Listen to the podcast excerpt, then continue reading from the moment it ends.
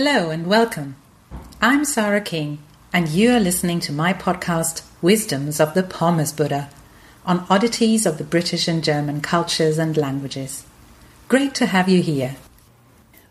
In this episode, we're going to talk about some German words that mm, are a bit strange if you translate them literally. For example, hand shoes or man ship. So we're going to talk about those and also about some false friends between German and English. If you're interested in the English and German languages, this is for you.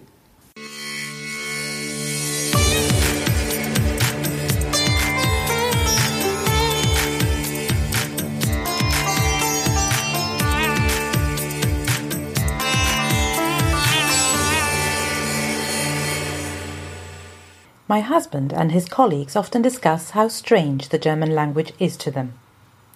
They find it amusingly logical that gloves are called hand shoes, love the fact that the end of a working day is called celebration night, and wonder why women's football teams are called Mannschaft, literally manship.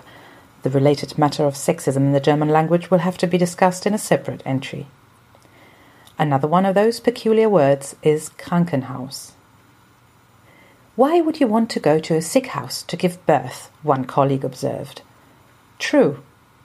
For the same reason, the former Krankenschwester, nurse, or literally sick people's sister, is now officially called Gesundheits- und Krankenpflegerin, health and sick people's carer, which is even more ludicrous, as not only is it awkwardly long, but it also unfittingly combines an abstract noun and a concrete noun. Our health insurance companies, however, are still called Krankenkassen, sick people's funds. Well, we Germans are known for our propensity to go see the doctor and for an obsession with our own ailments.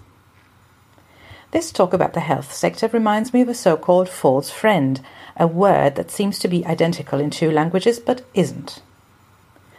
The German Klinik or Klinikum has a distinctly different meaning from the English clinic. The German word usually refers to a specialized hospital or medical center or sometimes simply a synonym of Krankenhaus. The English word, on the other hand, denotes something usually of smaller scale and restricted to outpatient treatment. Depending on the context, it may be translated, among others, as Praxis, Ambulanz, or even Sprechstunde, but rarely as clinic. Next time you go see your doctor, be a proper German and ask for your Krankenschein, will you? Meanwhile, the Pommes Buddha will be dealing with a different kind of incompatibility. The Pommes Buddha says, when your Hexenschuss plagues you, sick people's gymnastics is the way.